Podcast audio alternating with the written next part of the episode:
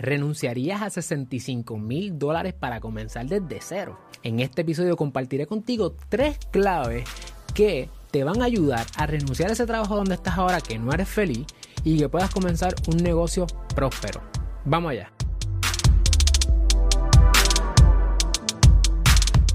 Saludos familia, yo soy el licenciado Alexiomar Rodríguez y mi pasión y mi misión es que tú puedas tener la capacidad de establecer, crecer y proteger tu negocio. Particularmente los martes hablamos sobre empresarismo, pero en la profesión legal. Sin embargo, este episodio te va a ayudar a ti como empresaria en cualquier industria a que tú puedas diseñar un modelo de negocio que te permita ser próspera o próspero. Si es la primera vez que nos conocemos y nos estás viendo por YouTube, asegúrate de darle suscribir a este canal, darle like al video y darle a la campana para que no te pierdas ni un solo episodio. Y si nos estás escuchando en formato podcast, síguenos y búscanos en Apple Podcast y déjanos un review allí. Próximamente vamos a estar leyendo los reviews de las personas que nos están dejando allí, así que por favor te pido que dejes un review allí, nos dejes un cariñito para que otras personas también se puedan beneficiar de este contenido que hacemos con todo el amor del mundo. Comenzamos. El primer paso para poder lograr tener un negocio exitoso es identificar tu propósito. Cuando hablamos de identificar propósito, yo lo que quiero decirte es eh, que identifiques tres elementos. Número uno, ¿cuál es tu pasión? Pues uno puede tener muchas pasiones o, uno puede tener distintas pasiones, ¿verdad? En mi caso, mi pasión es la música. A mí me encanta la música, particularmente la guitarra. Eh, pero también me apasiona el deporte, el baloncesto. Y también me apasiona la creación de contenido. Me encanta crear videos en YouTube, me encanta crear podcasts, me encanta aprender de diseñar website, diseñar un poquito de diseño, Hacer un poquito de diseño gráfico. O sea, no es que quiero ser eso, pero me apasiona lo creativo.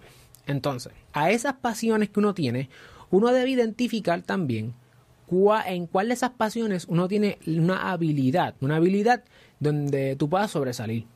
Ese es el segundo elemento. Pasión más habilidad. ¿En qué soy habilidoso? Te cuento, cuando yo estaba en elemental y en intermedia, tuve una situación donde yo quería estar en el equipo de baloncesto y quería estar de mi escuela y quería también estar en las clases de guitarra de la Escuela Libre de Música Antonio Paoli en Caguas, Puerto Rico. ¿Qué pasa? Que cuando yo estaba allí, eh, cuando estaba en esta lucha, mi mamá hasta me llevó a buscar ayuda para yo poder identificar cuál de las dos cosas no era una pelea de pasión en ese momento, era una lucha de habilidad.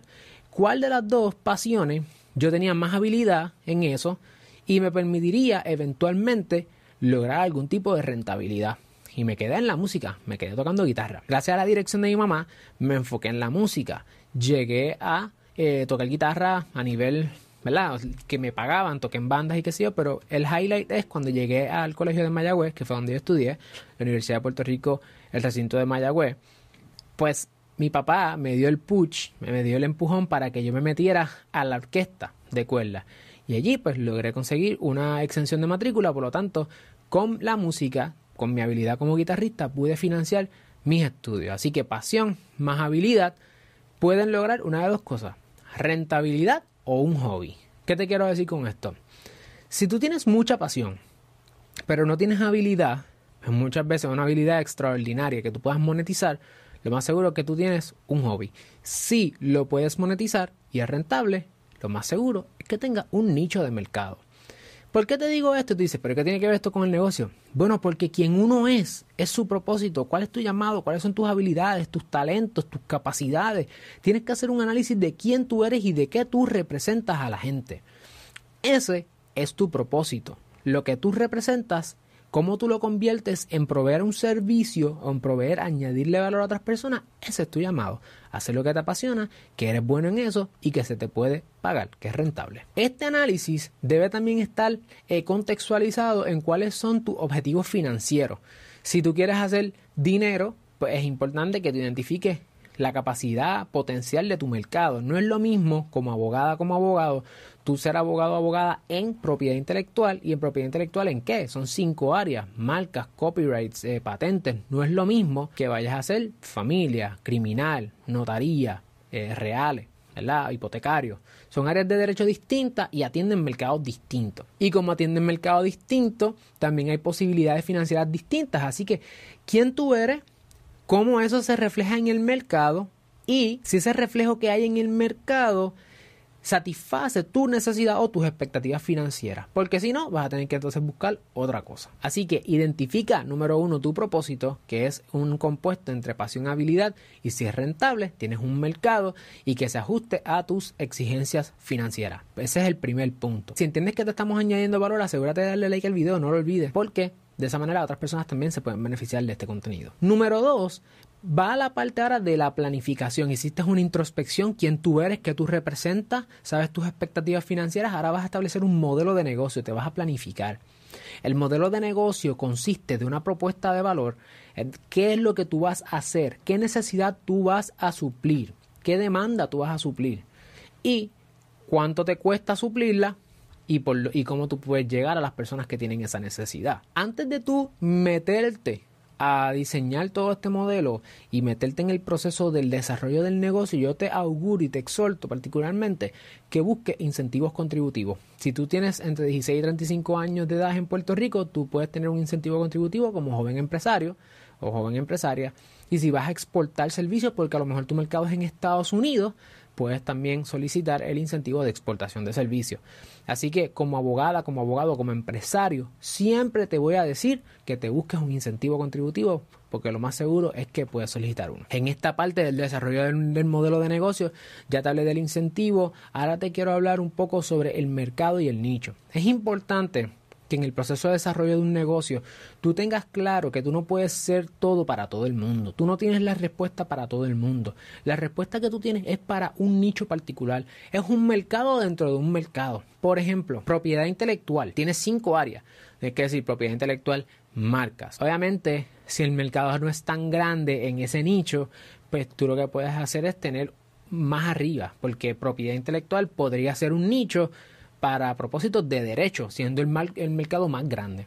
Así que es importante que definas tu mercado eh, a base de tu pasión, de lo que, de lo que vas a buscar, ¿verdad? Tu propósito. Ok, a mí me gusta trabajar con creativos, te voy a dar mi ejemplo. A mí me encanta la creatividad, el deporte, la música, el arte, etcétera. Pues yo me posiciono como un abogado de propiedad intelectual y hacemos toda la propiedad intelectual menos patentes, porque haciendo una introspección yo no tengo eh, la rivalidad de patentes, para que sepan, eso es una rivalidad aparte, hay que tener un bachillerato en ciencia y hay unos requisitos distintos, así que ya mi realidad me cohibe de tener acceso a un mercado. Y pues podría eventualmente tener acceso a través de un partner un socio o traer un abogado a bordo, una abogada que tenga esa capacidad, pero ajustando a mi realidad de hoy, pues eso no es un área, así que propiedad intelectual. Otra cosa que me gustan, los negocios. Estudié economía, así que creo en el desarrollo económico y creo en la autogestión. Creo que el individuo, que tú eres capaz de cambiar tu realidad económica hoy. Creo eso firmemente y por lo tanto creo en los negocios. Y como creo en los negocios, pues estoy en lo corporativo. Ahora, esas dos cosas, hay industrias que mezclan, ¿verdad? Esos dos temas de derecho. Y una de las industrias es el entretenimiento. Y entretenimiento son podcasters, youtubers, creadores de contenido, influencers, músicos, artistas, disqueras. Esas son la gente con las que yo trabajo mayormente. Pero también brego con otro tipo de negocio. Pero esos son nuestros nichos. Nuestro nicho es trabajos transaccionales corporativos, propiedad intelectual y en, en industrias que sean IP heavy, que son dependen mucho de la propiedad intelectual, ese es nuestro nicho. Eso no significa que nosotros no vayamos a litigar si a uno de nuestros clientes le pasa algo o no exploremos otra área. Lo que pasa es que nos movemos a base de las necesidades de nuestros clientes en esas industrias. Así que nosotros somos industry based. Vamos a esas industrias y en esas industrias tenemos nuestros clientes y nuestros clientes los atendemos. Si hay algo que nosotros entendemos que es muy profundo dentro de una materia de derecho, nosotros no tenemos problema de referirlo y eso es parte de lo que vamos a hablar en otros videos eventualmente de la importancia del referido y de no tener una red de profesionales como parte de tu modelo de negocio. Ya identificaste el nicho, el mercado que tú vas a trabajar dentro de ese nicho, identifica quiénes son tus competidores, obviamente eso es parte del trabajo, pero más aún que eso, identifica cuáles son las necesidades o las demandas que hay al interior. Es posible que tu competidor no esté satisfaciendo la necesidad como la espera el cliente. Es posible que ese competidor no esté satisfaciendo una de las necesidades de tu cliente. Entonces, cómo tú trabajas con eso es parte de diseñar tu modelo de negocio. ¿Qué necesidad tú vas a satisfacer o qué demanda tú vas a suplir? Y esa respuesta que tú tienes a esa necesidad o a esa demanda se llama propuesta de valor. ¿Cómo yo hago algo? ¿Cómo lo suplo o qué suplo? Si ya alguien lo suple, ¿cómo lo puedo hacer mejor? ¿O cómo lo puedo hacer más eficiente? ¿O cómo me puedo distinguir de mi competencia? Lo mejor, he escuchado de, de personas que yo admiro muchísimo, que son mentores virtuales, personas que yo leo su contenido, consumo sus podcasts, etcétera, es que es mejor ser diferente que ser mejor. Porque ser mejor requiere tú estar mirándote ojo a ojo con una persona y, estar constantemente comparándote. Cuando si eres diferente, no tienes comparación, es más fácil distinguirte. Así que tu segundo paso es diseñar tu modelo de negocio. Sin un modelo de negocio, no te tires a hacer negocios. ¿Por qué? Porque sin un plan, ¿cómo sabes? Sin un mapa, ¿cómo sabes hacia dónde vas a llegar? No hay manera. Si no, vas a estar dando un montón de cantazos, vas a perder el tiempo y el tiempo es el recurso más valioso porque, como sabes, no se recupera. Si este video te está añadiendo valor, si este episodio, este podcast te añade valor, por favor no olvides suscribirte y coméntate en la sección de comentarios si ya estás planificando y ya estás desarrollando tu modelo de negocio, pon que sí. Si no, todavía no estás en esa fase, escribe que no. Y si nos estás escuchando en formato podcast, tírale un screenshot al podcast y taguéame en Instagram, Alexiomar Rodríguez. Alexiomar Rodríguez. Búscame allí que te quiero conocer personalmente. Para terminar, el tercer paso que debes, o la tercera clave que debes incorporar si quieres lanzarte y tener un negocio próspero es comunicación. Comunicación. ¿Cómo que comunicación? Tienes que comunicarte. En palabras de hoy, los negocios normalmente se habla del mercadeo. Hay personas que están diciendo no hay que trascender el mercadeo o trascender la nomenclatura de venta de negocio. Hay que comunicarnos. Y la comunicación es una carretera de dos carriles. Tienes que hablar, pero tienes que escuchar. Entonces, comunícate con tus potenciales clientes diciéndoles, mira, yo tengo este producto, edúcalos y, ayúdalos a entender que existe un problema, que existe una necesidad, porque no todo el mundo sabe que existe una necesidad, edúcalos. Luego de que lo eduques, inspíralo a que digan contra, y a lo mejor identifiquen si ellos tienen ese problema Identifiquen que existe un problema, que a lo mejor a ellos les aplica ese problema y que ellos son quienes lo tienen. Y el tercer punto es que los lleves, los muevas a que quieran resolver ese problema, pero que lo resuelvan contigo. Comunícate con tu potencial cliente. Comunícate también con otros colaboradores. Comunícate, aprende de ellos, escucha de lo que tienen que decir. Hay muchas personas que llevan más tiempo que tú emprendiendo y que puedes aprender muchísimo de ellas y de ellos independientemente de la industria, porque los negocios son los negocios. Ciertamente hay unos aspectos reguladores que a lo mejor nos aplican a nosotros como abogados, pero eso no significa que no puedas aprender de social media managers, de diseñadores gráficos. De hecho, yo, de quien más he aprendido, son de una de las mentoras para mí, que en, la relación no hemos dicho como que tú eres mi mentora, pero yo he visto mucho de su trabajo y admiro mucho su trabajo, es Mildred Ramírez de Business Squad. He aprendido de Verónica Avilés, de Carlos Avilés, de Isaac Esquilín, de Giancarlo Esquilín, de Jessica Román, de, Jessica Pomstalber 40. O sea, yo he aprendido un montón de gente, también gente de la profesión, como mi papá eh, me ha enseñado muchísimo, he aprendido muchísimo de eh, uno de mis mentores, Carlos Zagaldías, de Ginara Alemal. Hay muchas personas que nos ayudan en nuestro diario. Sí hay personas en la industria, pero hay personas que son fuera de la industria también.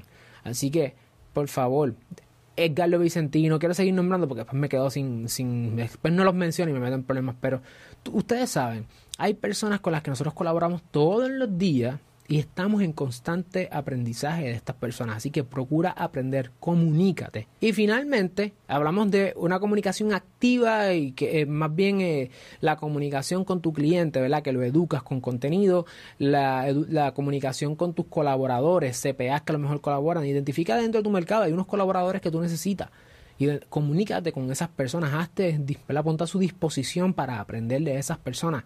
Pero también debes comunicar tus valores y tus principios corporativos a través de tu marca.